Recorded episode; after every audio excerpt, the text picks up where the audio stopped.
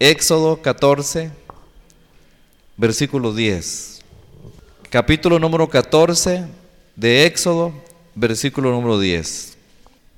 Dice su palabra, y cuando Faraón se hubo acercado, los hijos de Israel alzaron sus ojos, y he aquí que los egipcios venían tras ellos, por lo que los hijos de Israel temieron en gran manera y clamaron a Jehová. Pueden sentarse, hermanos.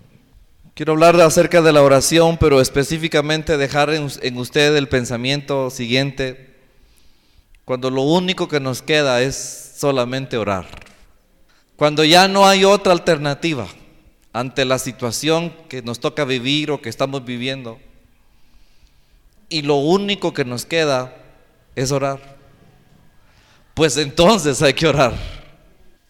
Si esta situación que llevamos más de un año viviéndola no mejora mi vida de oración, no sé qué tendrá que venir en el futuro para que, para que yo mejore mi vida de oración. Si esto que estamos viviendo no hace mejoras en la vida de oración de la iglesia, y no me refiero a la Betel solamente, me refiero a la iglesia de Cristo. Porque esto que está sucediendo es lo más grande, lo más terrible que hemos visto en los últimos años. Nosotros no somos el municipio de Alotenango, que vivimos tan de cerca una erupción. Quizás esas aldeas y esos esos caseríos vivieron tan de cerca una tragedia tan grande que me gustaría saber cómo está el Evangelio en esos lugares, al haber visto algo tan triste, tan terrible. Nosotros solo lo vimos por televisión y algunos de ustedes, no sé si algunos fueron hacia esa área de Alotenango. Pero si esto que estamos viviendo no mejora la vida de oración de la iglesia, no sé qué es lo que va a tener que suceder. Porque lo que estamos viviendo es un asunto serio. Se ha trastornado tanto, hermanos. Y las iglesias estamos haciendo lo que podemos. Hay un trastorno dentro de la iglesia. Una hora de culto, mire, ya media hora para irnos. Algunos dirán que alegre. Mucha inasistencia. Eso no es normal, hermanos. Eso no es para quedarnos tranquilos sellada nuestra boca ahí en un culto con limitación para que se oiga mi amén. Porque usted tiene tapada su boca. Y el diablo no solamente quiere eso, quiere más que eso. Pero ha logrado eso. Y hay muertos y hay personas, familiares enfermos.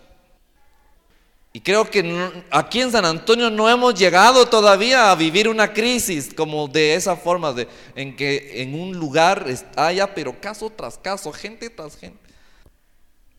Cuando lo único que nos queda por hacer es orar. Y cuando es lo único que nos queda por hacer y no lo hacemos, entonces, ¿qué queremos que venga para orar? En la mañana hablábamos de que cada oración tiene un trasfondo. Cada oración tiene un contexto, tiene una historia. Usted tiene una historia de oración. Usted puede llevar una vida de oración ahí relativamente calma. Usted sabe sus momentos de oración en el día y por ahí va orando. Esa es su rutina diaria. Pero hay algo que trastornará esa oración y repentinamente ya no va a ser la misma oración. Ahora todo está bien, usted regresa a su casa, todo está normal, todo marcha igual, usted cenará, comerá un poquito, hará su oración, quién sabe cuánto tiempo, se acostará a dormir, todo sigue igual en la noche, mañana temprano se levanta, todo está bien otra vez, hará su oración y sigue con su programa natural de oración. Pero si de repente Dios guarde, Dios no quiera, mañana usted siente un cólico, lo llevan al hospital y estando allá le dicen, le vamos a hacer una, una radiografía, le vamos a hacer un ultrasonido y después de un ultrasonido tiene dudas del médico y luego le dice, vamos a hacer una tomografía. Y cuando le hacen la tomografía le dicen, mire, la mancha que le vemos ahí creo que es un cáncer. Allí cambió la vida de oración. Amén. Ahí, se ahí hay un nuevo trasfondo de aquella vida normal de oración y ahí cambia la vida de oración. Ya no vas a aquella tenue oración, sino que ahora entonces sí hay que orar. Cuando lo único que me queda es orar. Y es que debemos de entender, hermanos, que Dios nos está llamando de manera natural, de manera cotidiana, de manera en que comprendamos, vengan hijos, aprendan a tener comunión conmigo, oren, oren, oren. Dice la Biblia, no dejando de orar, orar sin cesar. Y cuando Dios insiste, insiste y no hay manera, entonces deberá de haber otra forma de cambiar eso hasta que se convierta que lo único que me queda es orar. Lo único que queda es orar. Recuerdo una vez llevamos a mi papá con un especialista de venas,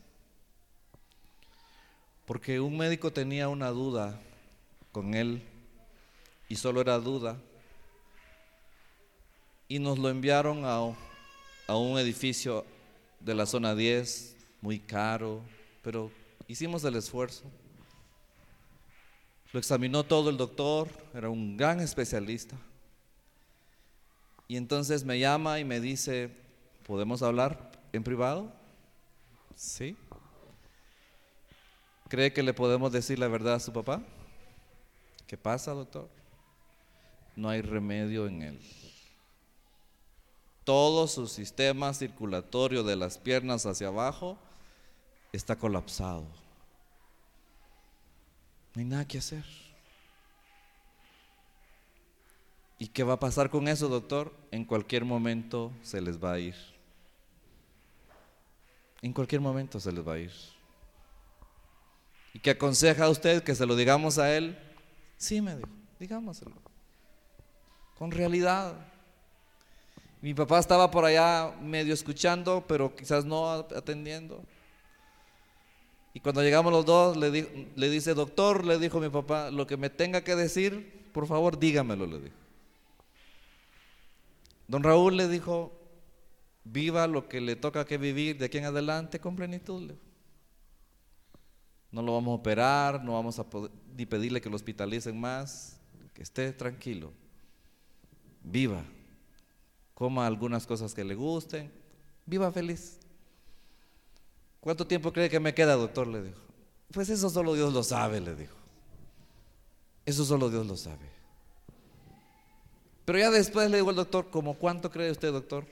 Unos seis meses, me dijo. Más o menos unos seis meses. No fueron seis meses, creo que a los tres meses después mi padre se fue. Ese fue el doctor que nos dijo una gran verdad. Fue cuando yo dije, bueno, lo único que me queda es, ya no hay más que hacer. Ya no hay más que hacer. Este pasaje que acabamos de leer, no tenían otra alternativa sino ponerse a orar. No, no programaron un culto, no, ellos no están en un culto, véalo por favor. Lo que está sucediendo es que ellos vienen saliendo de Egipto, van huyendo de Faraón. Y resulta que se fueron a encerrar sin querer, o bueno, el Espíritu Santo los llevó a un lugar donde se encerraron. No había para dónde salir huyendo. Ya no había alternativa. Había una gran pared de montaña aquí, otra gran pared de montaña aquí, aquí todo el púlpito que usted mira es una pequeña playa, esta gran pared, esta gran pared, pero gran camino y allá el mar y allá en el portón viene el ejército de Egipto. ¿A dónde huían, hermanos? Estaban encerrados. Ahí los puso Dios en ese aprieto. Y dice la Biblia, y cuando Faraón se hubo acercado, si es que hasta cuando ya no la vemos de cerca, no nos afligimos. Es que no es lo mismo como la gente dice, ¿verdad? No es lo mismo verla venir que tenerle enfrente. Estamos entonces predicando desde hace más de 15 días, hermanos, de que lo único que tenemos que seguir haciendo es orar. Más de un año diciendo el gobierno cómo se contiene una pandemia y esto que han dicho cómo contener una pandemia no ha funcionado. Las mascarillas, el distanciamiento social han parado la pandemia. No. Ahora dicen lo único que, que hace falta por hacer humanamente es que llegue la vacuna. Hermanos, nosotros no esperemos la vacuna, lo único que nosotros nos queda hacer, pero de verdad hacerlo. ¿Qué es, hermano? Es orar, iglesia. Dice, cuando Faraón se hubo acercado, los hijos de Israel alzaron sus ojos la vieron de cerca. Este trasfondo de oración que va a surgir ahora no es que se pusieron de acuerdo. Ay, hermanos eh, hebreos, nos juntamos a las seis de la tarde allá en la, en la playa. Vamos a hacer un culto de oración en la playa. No, ellos no se pusieron de acuerdo para eso. Ellos iban huyendo. Ellos no sé cuál era su vida de oración allá en Egipto. No sé qué tanto oraban. Se habían acostumbrado a la esclavitud, a hacer adobes, a vivir en pobreza, a, vivir en, en, una situación difícil. Y quizás algunos hacían oraciones, otros después del trabajo se ponían a platicar, ya no habían cultos, no había reunión. Su oración no era una oración, hermano, de clamor. Pero ahora que la ven de cerca, y, he aquí que los egipcios venían tras ellos y no venían a abrazarlos, no venían a felicitarlos, no venían a convivir con ellos, venían a matarlos. Y entonces dice la Biblia que los hijos de Israel temieron en gran manera. Entonces, ¿qué hicieron, hermano? Clamaron a Jehová. Cuando lo único que les quedaba hacer, ¿qué era? Orar.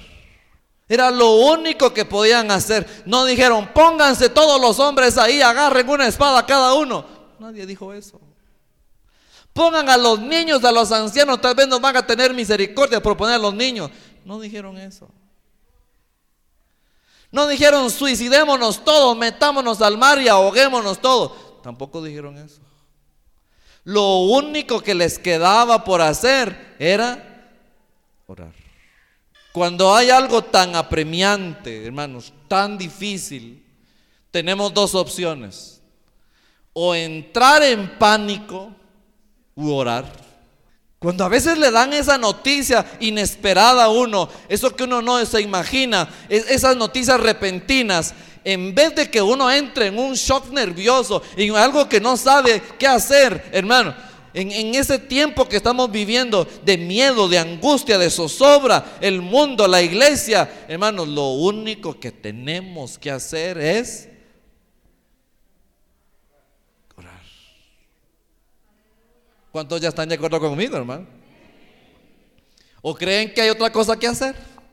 Hay que hacer estudios bíblicos para ver cómo contrarrestamos el COVID. Bueno, estudiar la Biblia es bueno. Hay que hacer pequeñas reuniones para contrarrestar el COVID. Reunirnos es bueno. Pero lo único que nos queda por hacer, hermanos, es orar. Es orar. Usted me puede decir, hermano, yo oro en mi casa. Yo le puedo decir, está bien, pero creo que aquí Dios está diciendo, cómo me agrada que ahora todo el pueblo, hermano, se pusieron a qué? ¿Cómo se oiría aquel clamor de más de un millón de personas? Por supuesto que la playa era extensa como para que albergara hombres, mujeres y niños y levantan un clamor, hermano. Levantaron una súplica. Algo que Dios dijera, eso era lo que yo quería ponerlos a qué, hermano? A orar. Está la Plaza Central en Guatemala, el lugar de las manifestaciones públicas. Nunca imaginó Otto Pérez Molina que aquellas manifestaciones que empezaron a hacer los, los sábados ahí en la plaza iban a hacer cualquier manifestacioncita. ¿Y qué hermano? Empezaron a hacer manifestaciones de miles de personas, de miles de personas y miles de personas y miles de personas. Y llenaban la plaza y, la, y la, el grito de la gente, renuncia ya, renuncia y renuncia y renuncia. ¿Y qué creen que pasó, hermano? ¿Qué sucedió? Renunció. Vayámonos 100 hermanitos de la Betel ahorita, nos ponemos en la plaza y empezamos a gritar, renuncia y amatei. ¿Y estos? ¿Qué dirían, hermano? Y volvemos a llegar el otro domingo, los mismos 100, nos bajamos de un busito de Jutiapa y ahí está. ¿Y esos que son? Somos de la Betel. ¿Y a qué vienen? A pedirle a Yamatei que renuncie. ¿No creen, hermano? Pero ¿qué tal si fuéramos todos los de las asambleas de Dios del país a la plaza central? Amén, hermano. No cabría la plaza central. Solo la región oriente creo que la llena. Toditos los cristianos de la asamblea, solo de las asambleas de Dios. Y no llegáramos a, a pedir que renuncie el gobierno. No. Pero le estoy poniendo un ejemplo. La muchedumbre, hermanos la unidad de un pueblo que entiende la necesidad, que lo único que nos queda es... ¿Por qué estamos ahora en estos 15 días de nuevas restricciones? Porque la gente se fue a la playa. Por eso es que estamos así, después de la Semana Santa. Porque el creyente agarró de vacaciones el creyente se puso su traje y se fue a convivir, a compartir, porque un año de estar encerrado, el creyente, pobrecito. Aquí estamos otra vez con esas restricciones. Porque si la iglesia entendiera que lo único que nos queda es orar, ¿no cree que fuera diferente? En el número 107 de los Salmos, el Salmo 107, hay una oración que se hace no es una oración rutinaria. El salmista demuestra ahí que esa es una oración de angustia también, de zozobra, que en el momento apareció algo apremiante y no tengo otra cosa más que orar. Salmo 107, versículo 28 y 29. Salmo 107. Lo único que me queda por hacer es orar.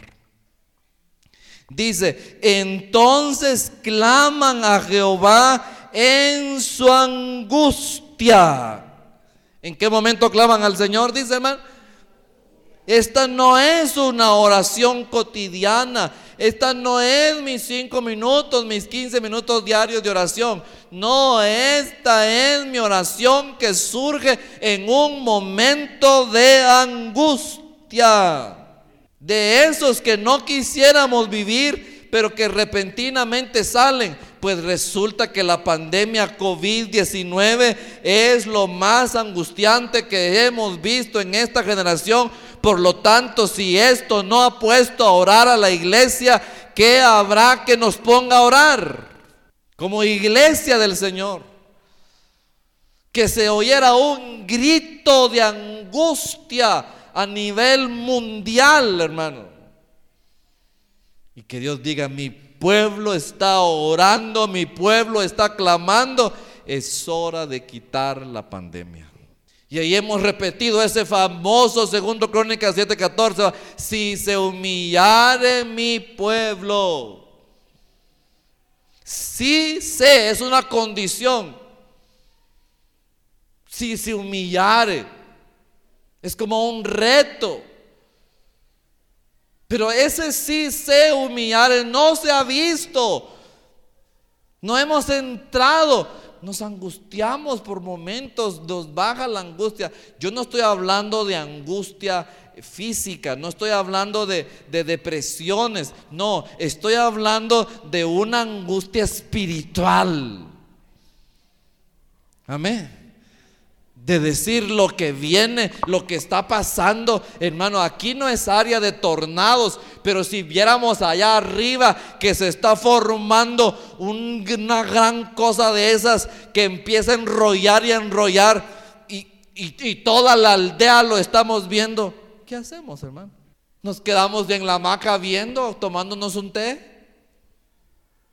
No.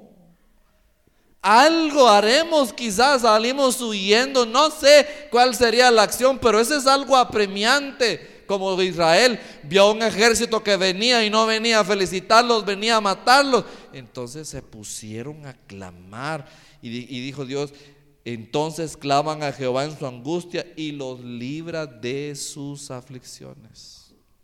Vea el versículo 28 del, del 107 cambia la tempestad en sosiego. ¿Quién es el único que puede hacer eso, hermano? Dios.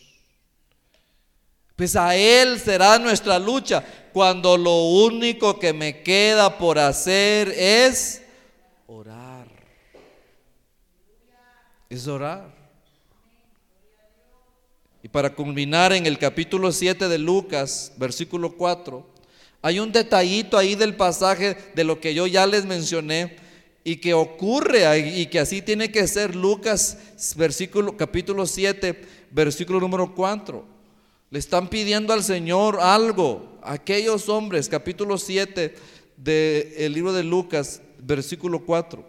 Vienen ante Jesús y dice, "Y ellos ¿Quiénes ellos? Versículo capítulo 7, versículo 4.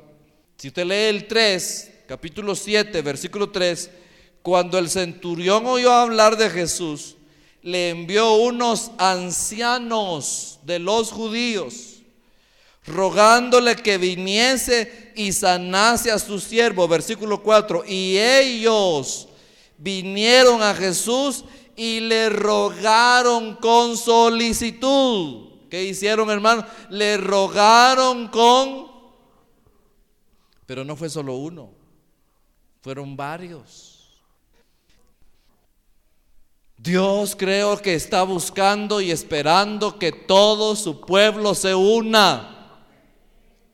Aquí están estos varones juntos, dijeron, vayamos con Jesús. Eh, el centurión quiere, vamos a rogarle que, haga algo por el siervo del centurión. Y vinieron a Jesús y le rogaron con solicitud diciéndole, entre en grupo, lo intentaron convencer.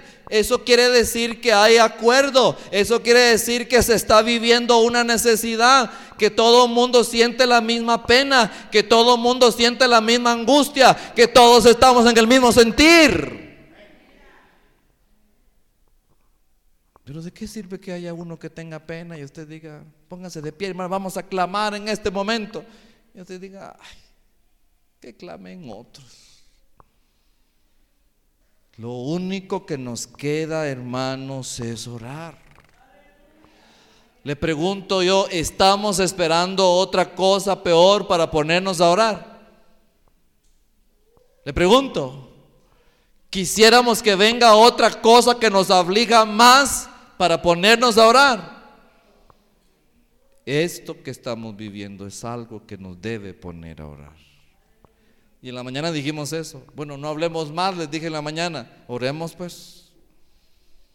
No sé si usted ya agarró un sentir en este momento. Vengamos todos ante la presencia de Dios con el mismo sentir. Con el mismo apremio, con la misma aflicción, con la misma necesidad, creyendo. Y es así. Solo Dios puede detener esto. Dos, solo Dios nos puede guardar creyéndolo. Póngase de pie y vamos a decírselo, Señor, solo tú lo puedes hacer. Pero todos los aquí presentes, no esté pensando en irse, no esté pensando en hacer otra cosa en este momento. Todos vamos a, a creer que Dios es el único cuando no tenemos otra cosa que hacer en este momento, es orar. No hay más alternativa, hermano. No hay otra cosa más que se nos esté demandando como iglesia. No hay otra cosa más que está esperando el Señor. Solo Dios puede volver a hacer que las cosas vuelvan a marchar como antes y acabar con esto. Contrario a lo que los médicos puedan decir o que los ministerios de salud puedan decir, que esto vino para quedarse, que esto ya no se va a ir. Dios puede tener otra palabra. Pero si oramos, si creemos, si juntos venimos de la misma manera. Ay, pastor, ¿cómo le predica esto a todo el mundo? Pues estoy seguro que el Espíritu Santo estará haciendo sentir lo mismo a todos sus hijos en todas partes. Porque si esto es de Dios, si este es mensaje de Dios, yo pienso que Dios está provocando este mismo sentir de oración en todos lados. No dude que el Señor está tocando esto en todas partes. Y la Betel no debiera de ser la que se quede atrás. No ore de la misma manera que ha orado en los años atrás. Algo tiene que modificar nuestra manera de orar. Algo tendrá que ser diferente, hermanos. Y en este momento yo no sé si se va a levantar un clamor. No, no lo que queremos es que nos oiga la policía para que nos venga a sacar de aquí. Lo que queremos es que haya un clamor en este momento en la Betel. Que sepa Dios que lo único que nos queda por hacer es orar. Cosas cambiarán orando. Padre poderoso. Cualquier necesidad. Cualquier necesidad es cierto.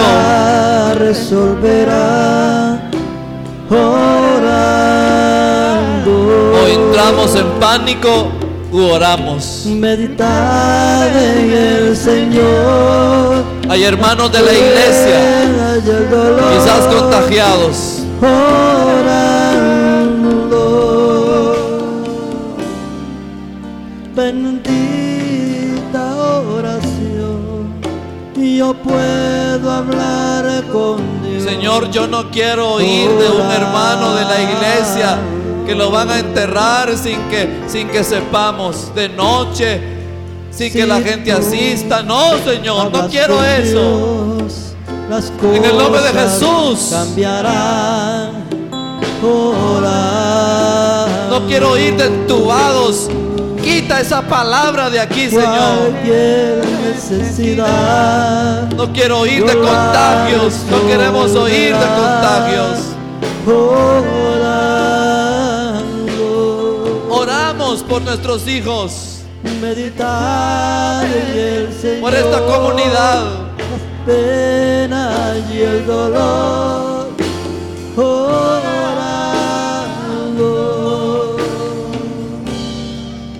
Bendita oración. Yo puedo hablar con Dios. Yo puedo hablar con Dios. Orando. Vamos a cantar algún otro coro que hermano José proponga y luego vamos a orar juntos. Todo es posible. Lo cantamos todos este coro y después vamos a orar juntos. Si puedes creer. Vamos a cantarlo. Todo es posible. ¿Qué es lo que es posible? Si puedes creer. ¿Qué es lo que es posible? Mueve la mano de Dios. Aleluya. Tu Su palabra viva. Todo es posible.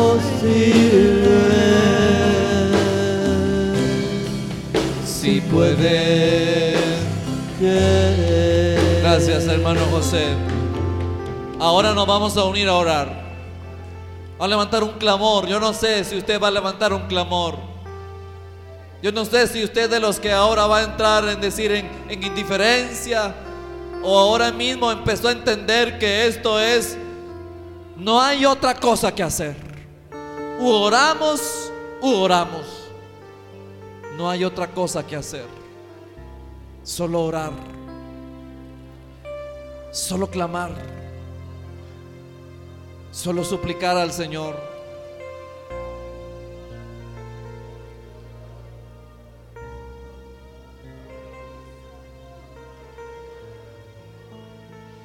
Quiero que levante el clamor.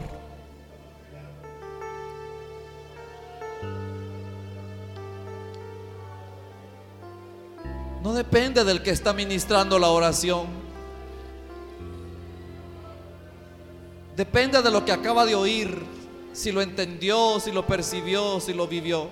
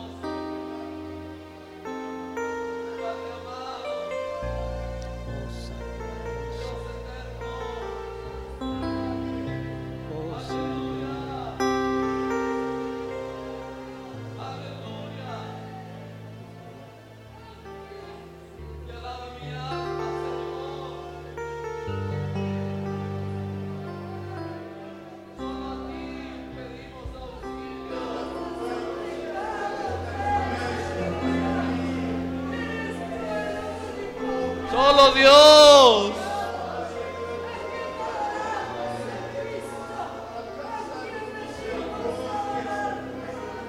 Perdónanos. Perdona el pecado. Perdónanos si hemos fallado. Solo la oración es el recurso que nos queda. En ella está nuestro escudo. No es este tapabocas, no es la vitamina C, no es la vacuna. Solo Dios es nuestra protección.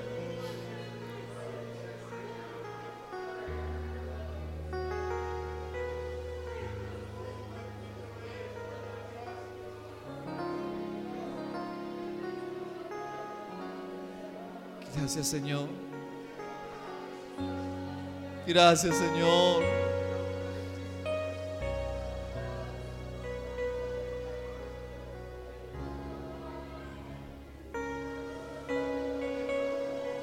Cuando lo único que nos queda por hacer es orar.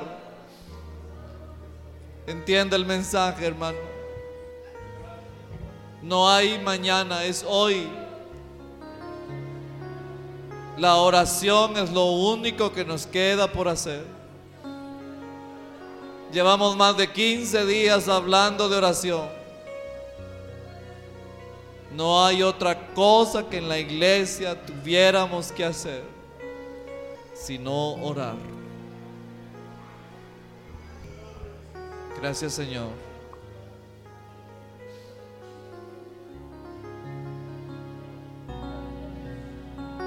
Aleluya.